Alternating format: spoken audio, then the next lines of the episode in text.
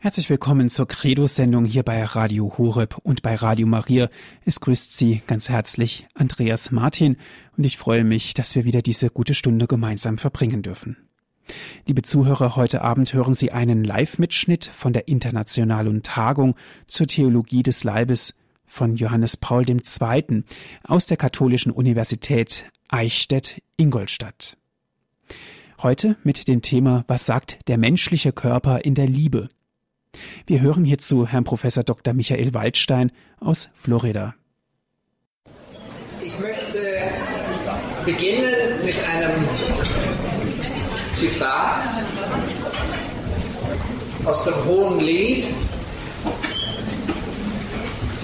Das Hohe Lied sollte eigentlich als schlagende Widerlegung der Leitfeindlichkeit des Christentums klar dastehen. Viele Menschen kennen es nicht. Mir scheint, dass die Wahrnehmung der Leibfeindlichkeit im Christentum zum Teil daher stammt, dass man sich normalerweise nicht an die richtige Stelle wendet, um das eigentliche Verständnis der Liebe zwischen Mann und Frau und der Ehe im Christentum zu verstehen.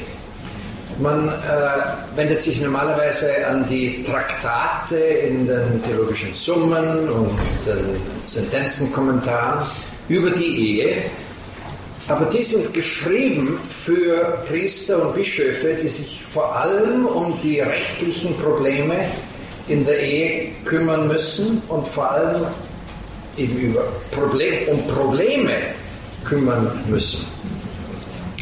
Ein viel reicherer Fundus für, die, für das Verständnis von Sexualität in der katholischen Tradition sind die mystischen Traktate über das Hohe Lied. Kommentare, in denen die bräutliche Dichtung des Hohen Lieds im Detail erklärt wird und dann mit einer völligen Freiheit, die sich nicht auf rechtliche und negative Aspekte bezieht, sondern wo äh, viel freier und offener dargelegt wird, was eigentlich die Liebe zwischen Mann und Frau ist. Das war auch der Hintergrund von Johannes Paul II. selbst. Er war ja ein Schüler, kann man sagen, von des heiligen Johannes von Kreuz und hat von dort, glaube ich, kann man sagen, seine Ehetheologie bezogen. Wenn man die, den Vergleich zwischen Beziehung von Mann und Frau und Christuskirche der bei Johannes von Kreuz hauptsächlich auf Christus und Kirche abzielt. Wenn man den umdreht und sich fragt, was ist denn die implizite Ehetheologie beim heiligen Johannes von Kreuz, dann kommt etwas heraus, das der Theologie des Leibes sehr ähnlich ist. Also die Hauptideen der Theologie des Leibes sind sehr traditionelle Ideen. Das sind nicht neue Dinge. Sie sind neu in der Wahrnehmung, aber nicht neu in der Tradition. Also ein, ein, ein Stück aus, aus dem Hohen Lied. Verzaubert hast du mich, meine Schwester Braut. Das ist im vierten Kapitel, Vers 9. Ja, verzaubert mit einem Blick deiner Augen, mit einer Perle deiner Halskette. Das spricht über die Fähigkeit des menschlichen Körpers, mit einem Blick schon sehr tief zu dringen. In einem Blick kann sich die Person im Ausdruck mitteilen. Das ist ein unglaubliches Phänomen. Wir, wir sehen nicht nur geometrische Figuren vor uns, wenn wir uns gegenseitig ansehen, sondern ich sehe sie sehen zum Beispiel. Das heißt den Sehakt. sehe ich in ihrem Gesicht ausgedrückt. Ein Blick der Augen war genug. Sogar eine Perle der Halskette, dass der menschliche Körper sich nicht nur ausdrückt durch sich selbst, sondern durch Kleider, Zirde. Wie schön ist deine Liebe, meine Schwester Braut. Das Wort schön wird ganz besonders wichtig. Wie viel süßer ist deine Liebe als Wein, der Duft deiner Salben köstlicher als alle Balsamdüfte. Von deinen Lippen, Braut, tropft Honig. Milch und Honig sind unter deiner Zunge. Milch und Honig, das Land, das von Milch und Honig fließt, das versprochene Land, das, wird, das klingt hier an. Der Duft deiner Kleider ist wie das Libanon-Duft Vielleicht hier würde man sagen, wie die Salzburger Berge. Ich komme aus Salzburg ursprünglich. Im Libanon gibt es viele ähm, Bäume mit Harz. Dann kommt ein, ein ganz wunderschönes Bild, über das Johannes Paul lang handelt. Ein verschlossener Garten ist meine Schwester Braut. Ein verschlossener Garten, ein versiegelter Quell. Johannes Paul interpretiert es dahin, dass der Mann vor allem die Frau anerkennen muss als Meister ihres eigenen Geheimnisses, als Herrin ihres eigenen Geheimnisses. Sie ist nicht einfach wie ein äh, Ritter Schokolade ähm, eine Packung, die man nimmt und das Plastik kommt herunter, innen ist die Schokolade und man beißt hinein. Ähm, es ist ein verschlossener Garten, der nur von innen her geöffnet werden kann. Ein verschlossener Garten, ein versiegelter Quell. Ein Lustgarten sproßt aus dir, Granatbäume mit köstlichen Früchten, Hennadolden, Nardenblüten, Narde, Krokus, Gewürzrohr und Zimt, alle Weihrauchbäume, Myrrhe und Aloe, allerbeste Balsam. Interessant, wie häufig im Hohen Lied die Bilder von Duft sind. Und ich glaube zum, zum Teil deshalb, weil Duft eingeatmet werden muss. Auch das Bild von Honig und Milch und der Wein, das ist ähnlich das wird gegessen, das drängt ein ins Innere. Das spricht über die Kommunikation, dass Personen nicht einfach außerhalb voneinander bleiben, sondern sich kommunizieren können und gewissermaßen innerlich verkostet werden können. So sagt Johannes Paul II. das im Kommentar über diese Stelle. Die Quelle des Gartens bist du, ein Brunnen lebendigen Wassers, Wasser vom Libanon, vom Untersberg in Salzburg. Ja. Red Bull wird aus diesem Wasser gemacht.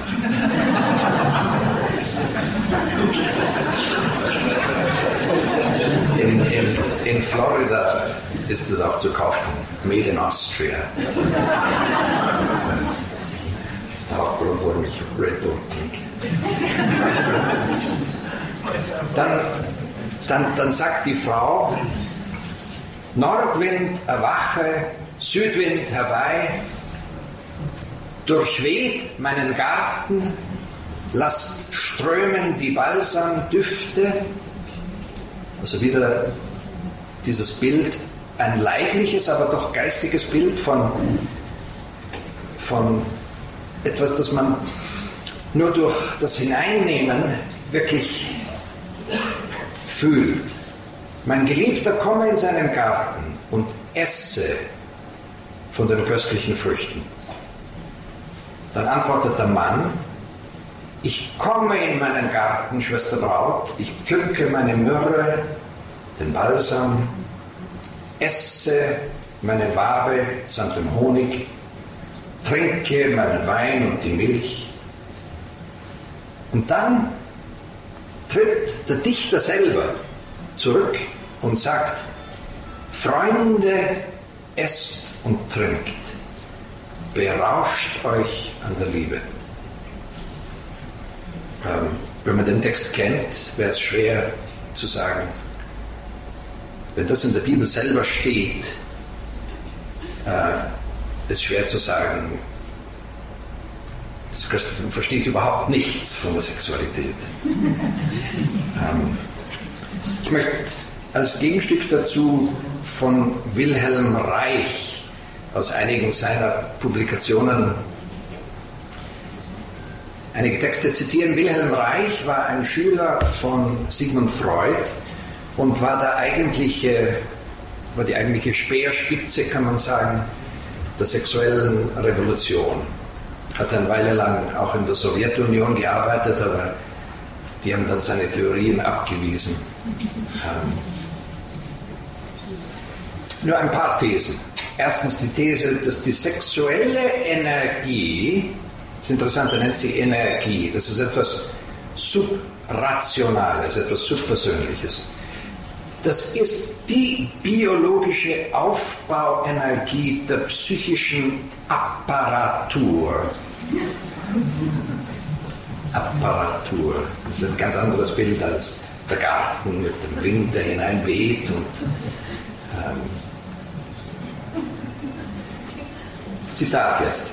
Sexualität, physiologische Vagusfunktion, ist dasselbe, ist die produktive Lebensenergie schlechthin. Ihre Unterdrückung bedeutet nicht nur im ärztlichen Bereich, sondern vielmehr ganz allgemein Störung der grundsätzlichen Lebensfunktionen. Der, Gesellschaft wesentlich, der gesellschaftlich wesentlichste Ausdruck daran sind das unzweckmäßige, irrationale Handeln des Menschen, ihre Tollheit, ihre Mystik, ihre Kriegsbereitschaft. Das ist aus einem Buch, Die sexuelle Revolution. Zweite These. Die Familie als Hauptmechanismus der Sexualunterdrückung. Die politische Funktion der Familie ist also eine doppelte. Erstens, sie reproduziert sich selbst, indem sie den Menschen sexuell verkrüppelt, indem sich die patriarchalische Familie erhält, konserviert sich auch die Sexualunterdrückung mit ihren Folgen. Sexualstörungen, Neurosen, Geisteskrankheiten, Sexualverbrechen.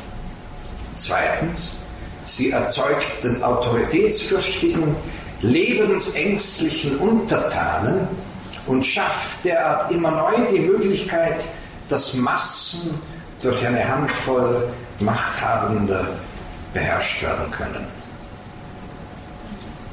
Dritte These. Die Religion als Mechanismus der Sexualunterdrückung. Der Erfolg des religiösen Mystizismus musste so groß werden, weil er sich zentral auf die Lehre von der Erbsünde als einen Geschlechtsakt um der Lust willen stützte. Johannes war der Zweite, ist nichts davon zu hören in seiner Interpretation der Genesis, auch, auch bei anderen Autoren nicht. Die religiöse Grundidee ist in sämtlichen patriarchalischen Religionen das Negativ des sexuellen Bedürfnisses. Davon macht keine eine Ausnahme. Wenn wir von den sexuell bejahenden Urreligionen absehen, in denen noch religiöses und sexuelles eine Einheit waren. Am Übergang der gesellschaftlichen Organisation vom Natur- und Mutterrecht zum Vaterrecht und damit zur patriarchalischen Klassengesellschaft splitterte sich die Einheit von religiösem und sexuellem Kult auf der religiöse Kult wurde der Gegensatz des Sexuellen.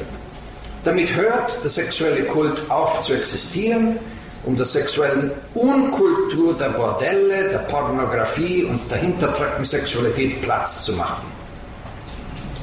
Es bedarf keiner weiteren Begründung, dass in dem Augenblick, wo die sexuellen Erlebnisse keine Einheit mehr mit den religiösen Kulturen darstellen, sondern deren Gegensatz die religiöse Erregung gleichzeitig ein Ersatz,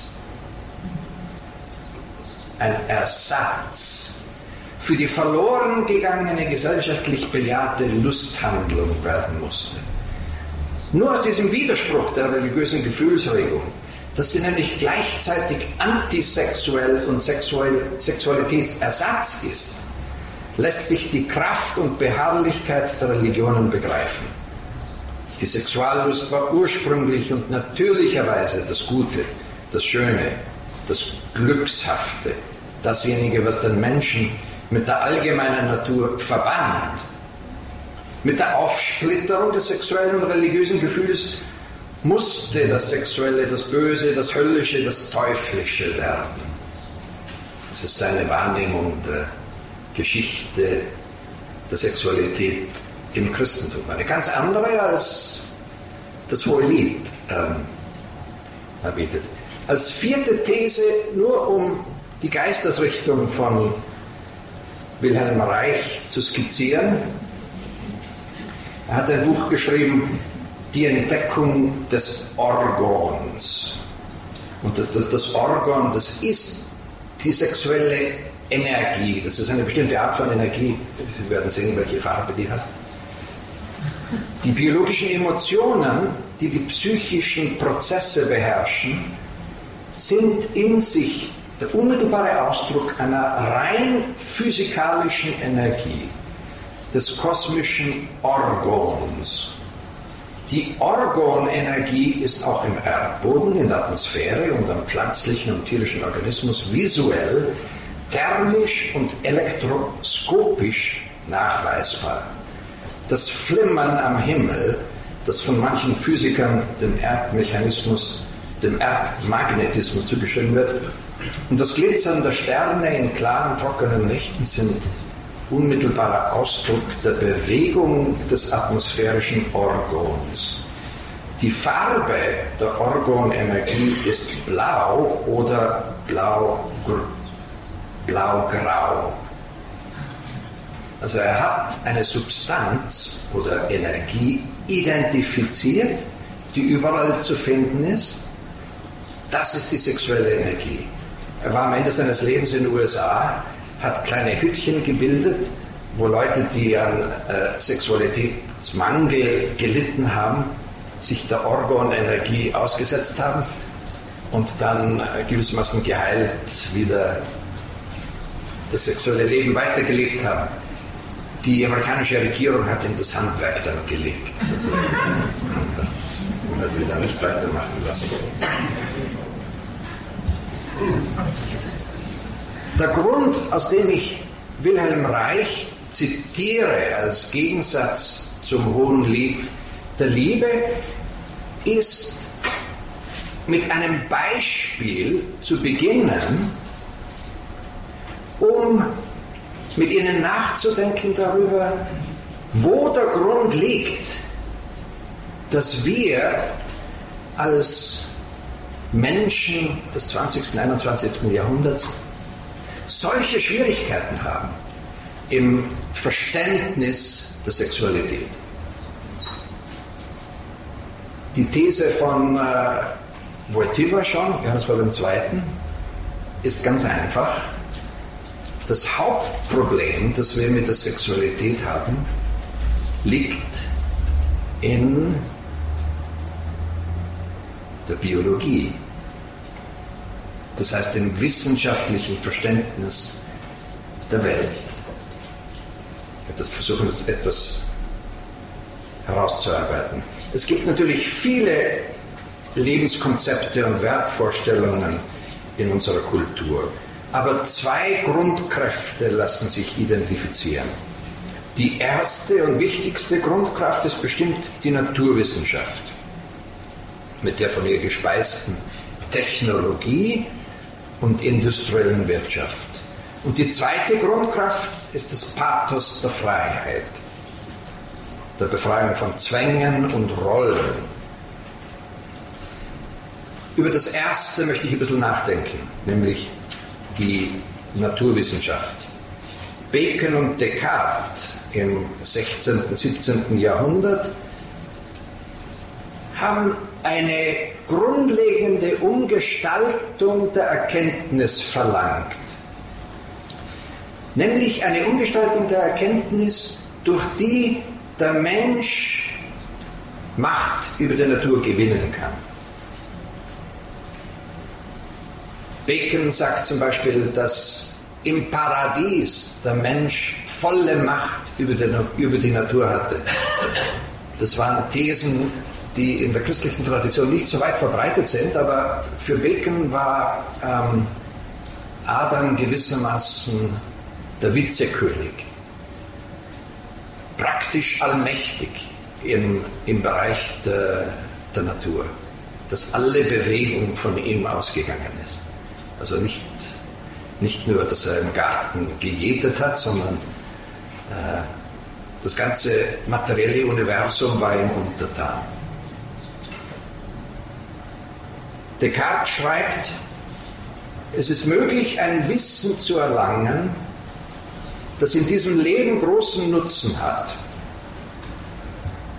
Statt der theoretischen Philosophie, die jetzt von den Scholastikern gelehrt wird, können wir eine praktische finden, durch die wir die Natur und das Verhalten von Feuer, Wasser, Luft, Sternen und Himmel und allen anderen uns umgebenden Körpern erkennen und diese Dinge für all die Zwecke verwenden, denen sie dienen können. So machen wir uns zu Herren und Eigentümern der Natur. Wenn man Macht als Ziel der Erkenntnis hinstellt, hat es einen hohen Preis. Ähm, es gibt einen äh, amerikanischen Arzt, Philosoph, Philosophen, der jetzt an der University of Chicago lehrt, Leon Cass, interessanter, sehr interessanter Mann, ähm, ein Jude. In einem seiner Aufsätze schreibt er, suche Wissen und das Wissen wird dir Macht geben.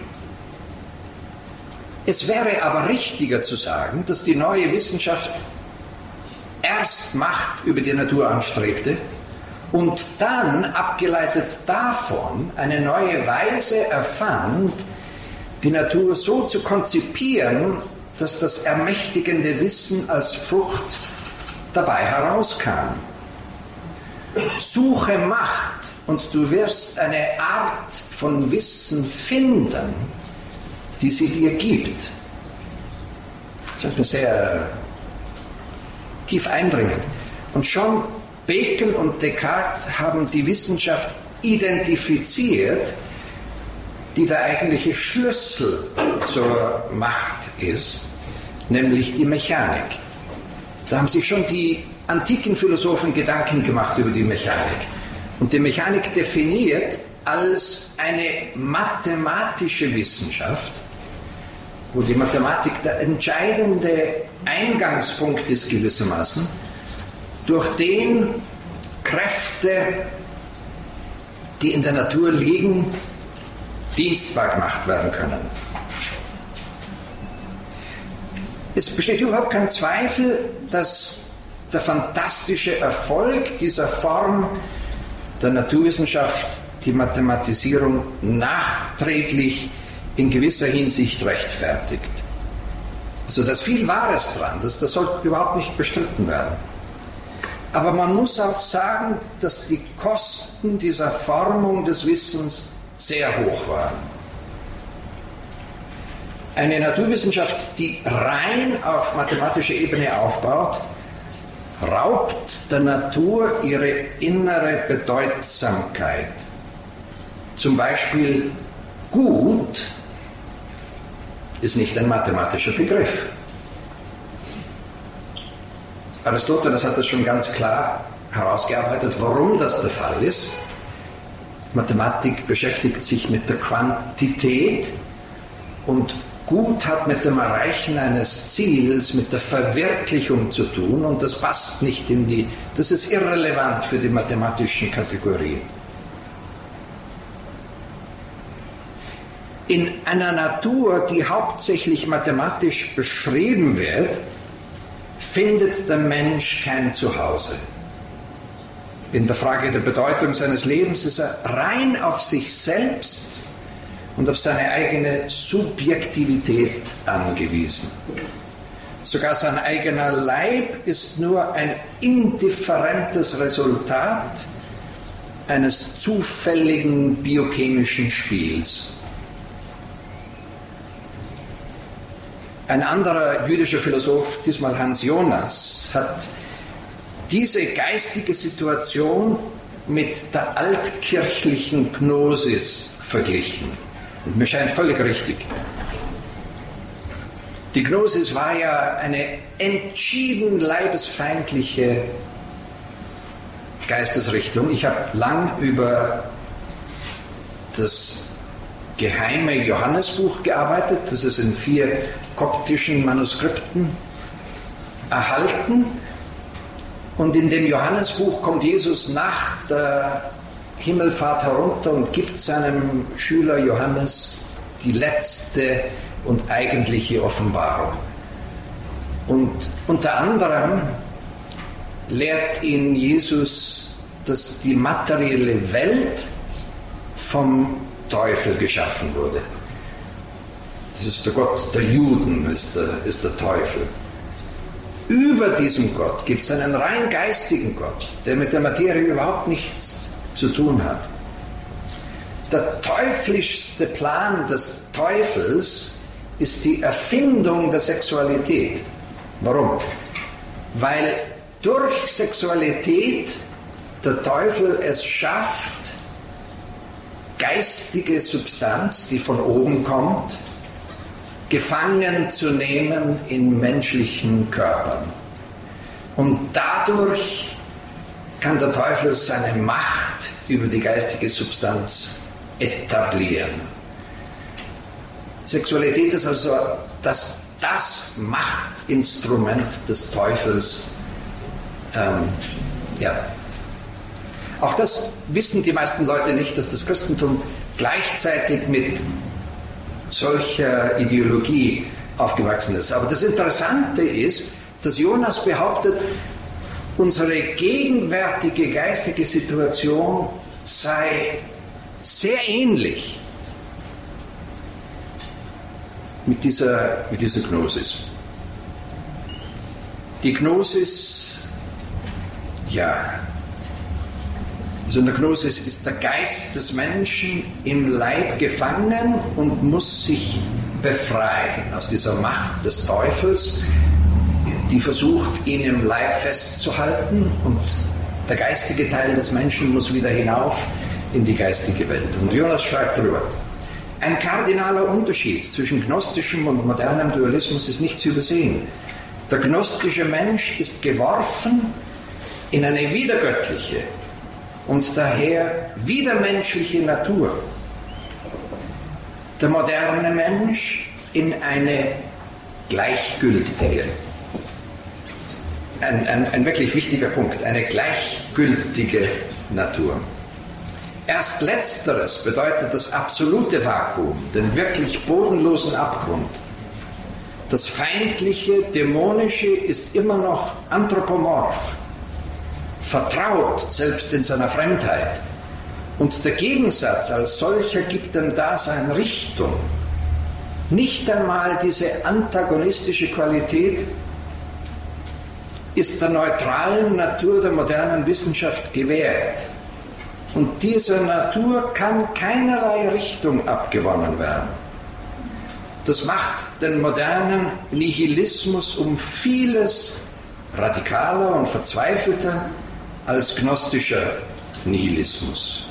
Mit all seinem Schrecken vor der Welt und seiner Auflehnung gegen ihre Gesetze je sein konnte.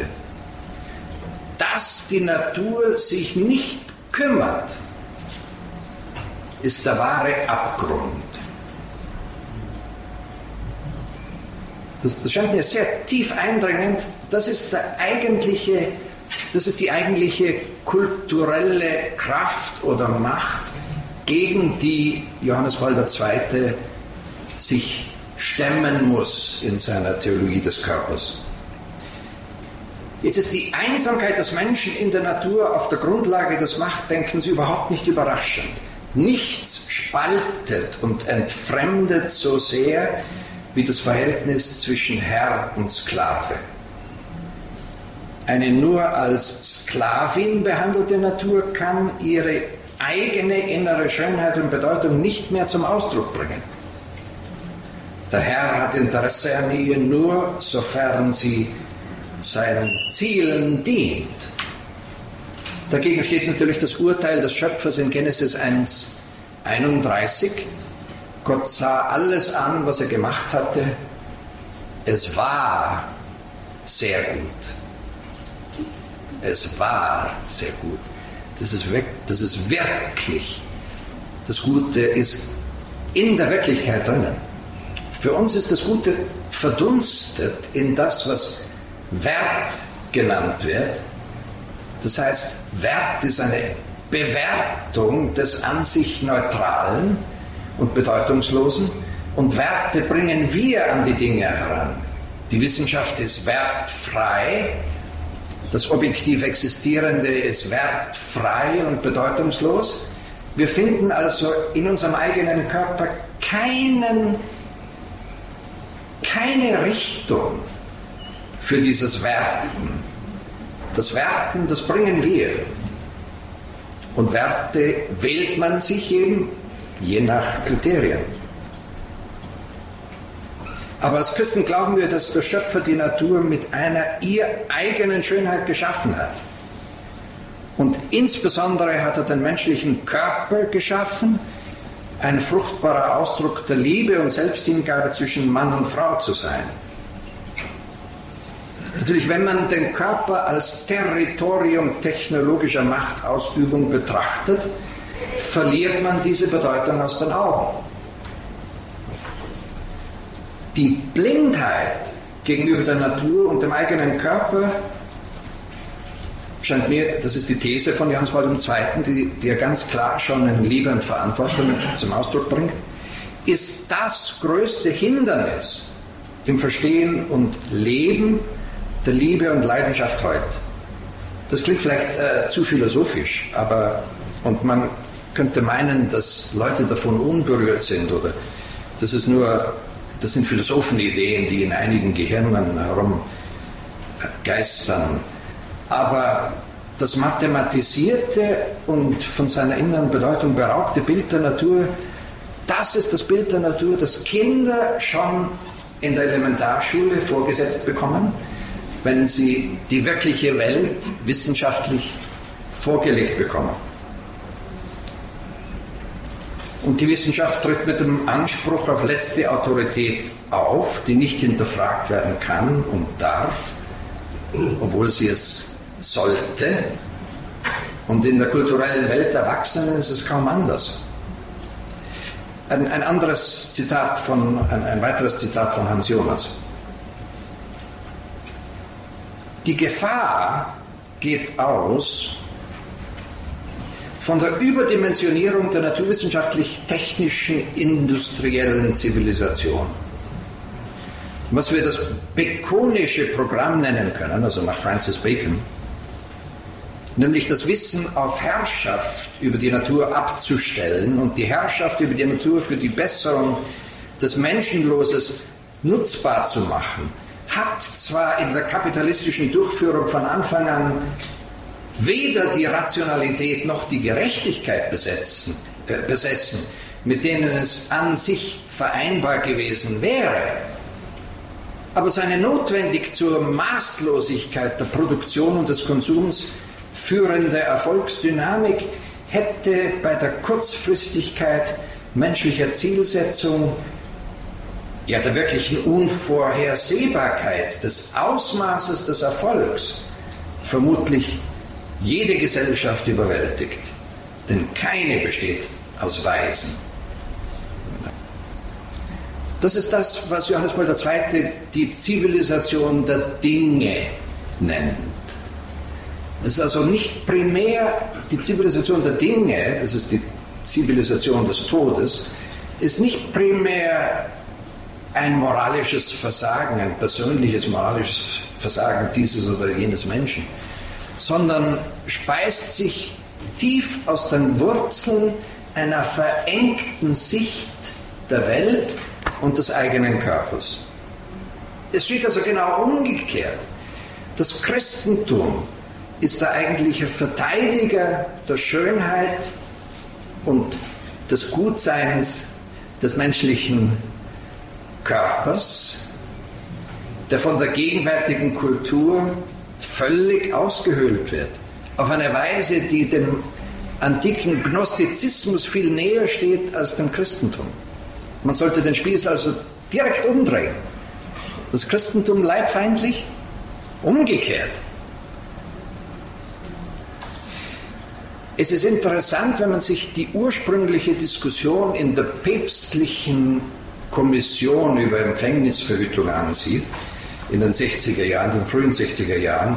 Papst Johannes der 23. hat die Kommission ernannt. In den 60er Jahren war natürlich der Fortschrittsglaube und der Wissenschaftsglaube auf seinem Höhepunkt. Die Kommission hat ein Jahr vor Humane Vitae einen Mehrheitsbericht herausgegeben, der für die Kontrazeption argumentiert hat. Und es ist interessant, das Hauptargument zu analysieren in dem Dokument. Äh, da wird geschrieben, die Geschichte Gottes und des Menschen muss als ein gemeinsames Werk angesehen werden. Auch die ungeheuren Fortschritte in der Beherrschung der Natur, die durch technische Mittel erreicht wurde, und in der allgemeinen und vollkommenen Interkommunikation entsprechen als solche vollständig den göttlichen Dekreten. Also man könnte dem bikonischen Programm gegenüber kaum unqualifizierter sprechen. Das bikonische Programm Macht über die Natur und das, die Entwicklung einer Wissenschaft, die diese Macht vermittelt, das entspricht vollständig den göttlichen Dekreten.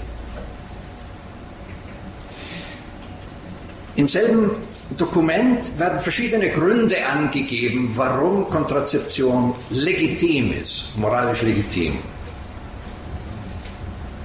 Und achten Sie auf die Reihenfolge jetzt in diesem Text. Das ist äußerst interessant. Die Gründe zu dieser Zustimmung sind verschiedener Art. Die soziale Veränderung der Ehe, der Familie, besonders der Rolle der Frau, die Abnahme der Kindersterblichkeit, neue Erkenntnisse auf den Gebieten der Biologie, Psychologie und Sexologie. Wir haben hier jemanden, der auch vortragen wird, der Sexologie studiert hat in Spanien. Das ist äh, die neue Schätzung des Wertes und der Bedeutung der menschlichen Geschlechtlichkeit und der ehelichen Beziehung. Und dann kommt's. Vor allem aber eine bessere Erkenntnis der Pflicht des Menschen, die Natur zu vermenschlichen und für das Leben des Menschen zu größerer Vollkommenheit zu führen. Das ist schön formuliert, aber ähm, das ist das bekonische Programm. Das heißt, wir haben die Pflicht, Kontrazeptiva zu verwenden, weil wir ganz allgemein die Pflicht haben, die Natur zu beherrschen und für den Menschen zu gestalten, sie zu vermenschlichen. Deshalb ist Kontrazeption moralisch legitim. Und da heißt es vor allem Maxime, wird da das ist ein lateinischer Text, Maxime. Also mir scheint, wenn man das sieht, dann kann man den Symbolwert der Kontroverse um die Empfängnisverhütung kaum hoch genug einschätzen. Für viele in den 60er Jahren war die Glaubwürdigkeit des echten Aggiornamento ganz entscheidend mit der Frage der Pille verbunden. Auf der einen Seite die mittelalterlich obskurantistische Wissenschaftsfeindlichkeit der Kirche, Stichwort Galileo. Wenn man nicht gehorcht, kriegt man Galileo über den Kopf. Äh, und dann muss man ruhig sein. Auf der anderen Seite der ganz zweifellose Siegeszug der modernen Naturwissenschaft und des technologischen Fortschritts. Die Zustimmung der Kirche zur Empfängnisverhütung sollte gewissermaßen ihre Aufenthaltsbewilligung, die grüne Karte sein, mit der sie gewissermaßen berechtigt sein würde, mit offiziellem Stempel des Katholiken John F. Kennedy im Weißen Haus ins Land der Aufklärung, des Fortschritts und des Wohlstands einzureisen und dort leben und arbeiten zu dürfen. In, die, in das Land des, des modernen Lebens. Das ist der kulturelle Hintergrund, der eigentliche kulturelle Hintergrund. Man kann sagen, wir, wir haben als Menschen, als gefallene Menschen immer schon Schwierigkeiten gehabt mit der, mit der Sexualität. Es ist ja die Lust so intensiv und auch der Schein von Liebe schon so schön und anziehend, dass man leicht ins Strudeln kommt. Aber als moderne Menschen haben wir noch ein besonderes Problem, nämlich dass wir entfremdet sind von unserem eigenen Körper. Dass wir unseren eigenen Körper als in sich neutral und sinnlos betrachten, als eine biochemische Maschine, die zufällig entstanden ist. Man kann also gar nicht dem Körper entsprechend oder nicht entsprechend handeln, es sei denn, es wirkt sich auf die Gesundheit auf, aus auf eine Weise, die unmittelbar einsichtig ist. Die, einzige Sünde ist deshalb eigentlich das Rauchen.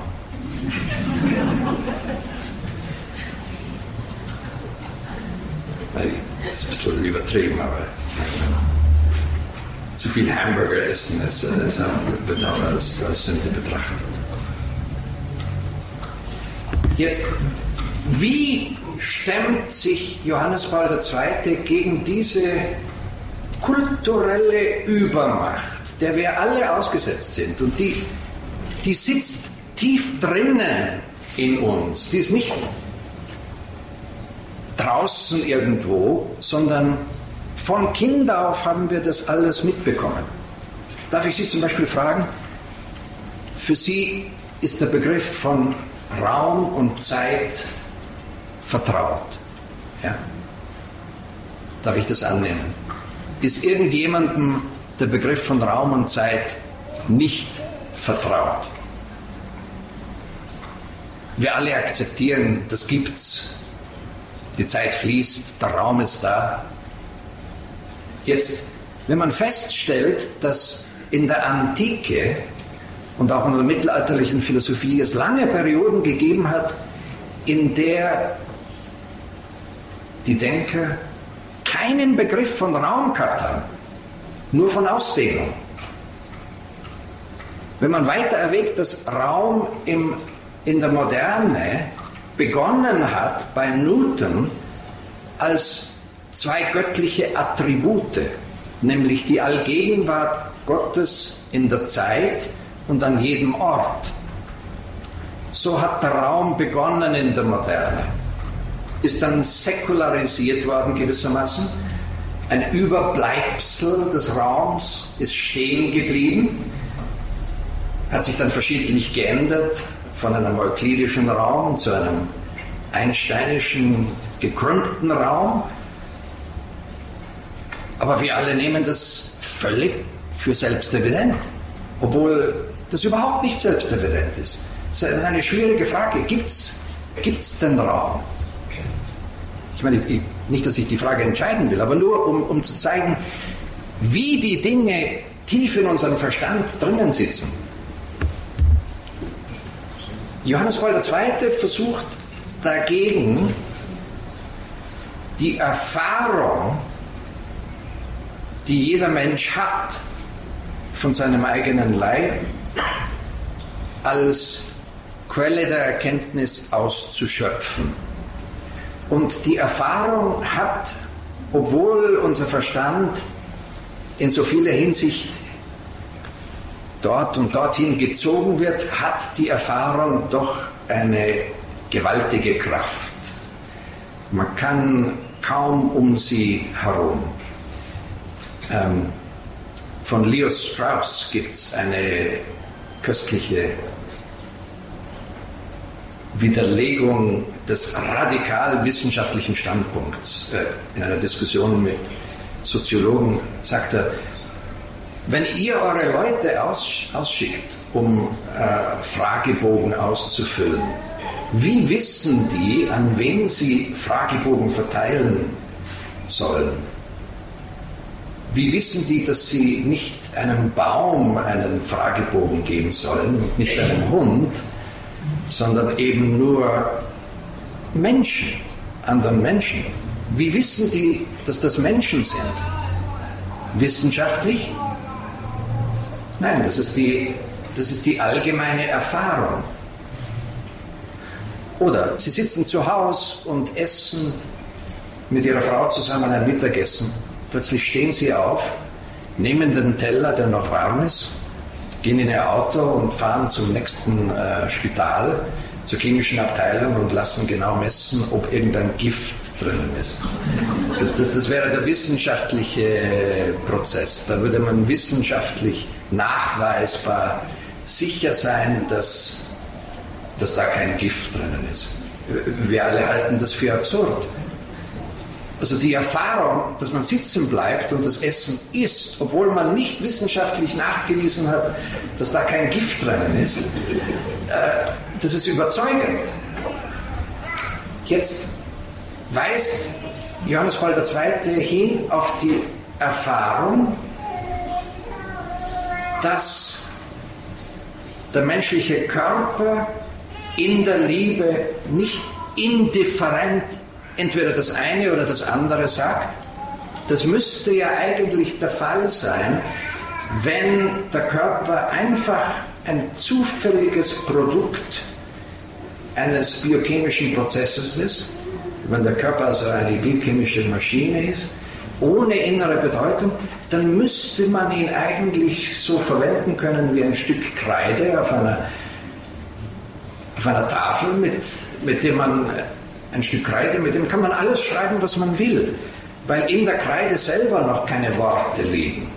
Aber im menschlichen Körper liegen schon eingeschrieben, tief eingeschrieben, Worte der Liebe.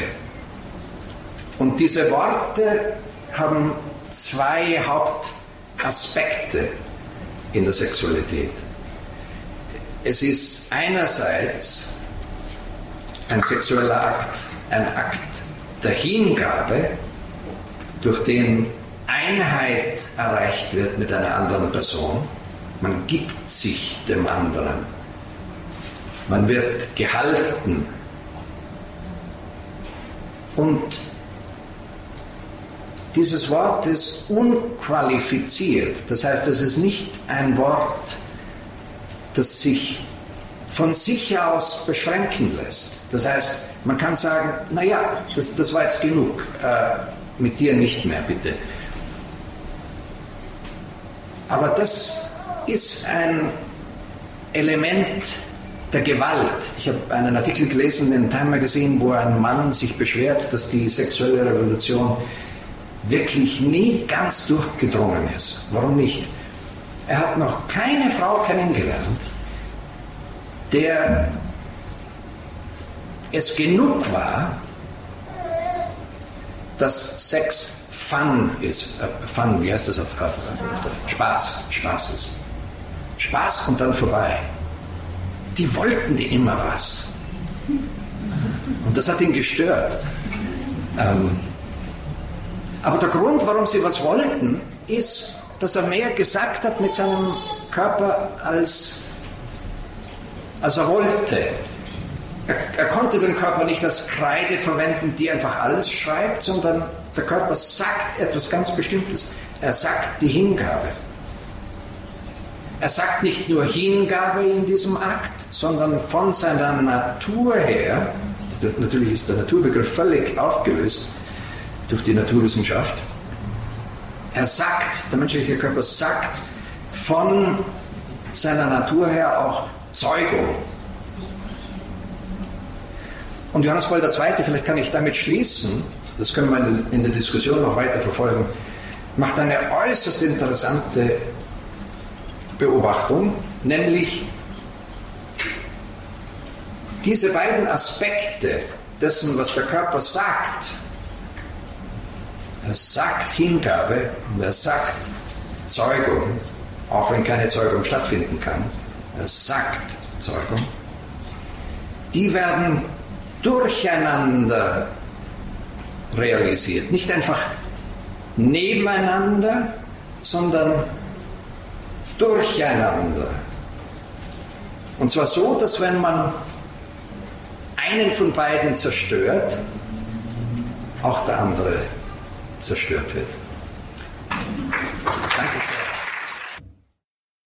Sie hörten einen Live-Mitschnitt von der internationalen Tagung zur Theologie des Leibes von Papst Johannes Paul II. aus der Katholischen Universität Eichstätt-Ingolstadt.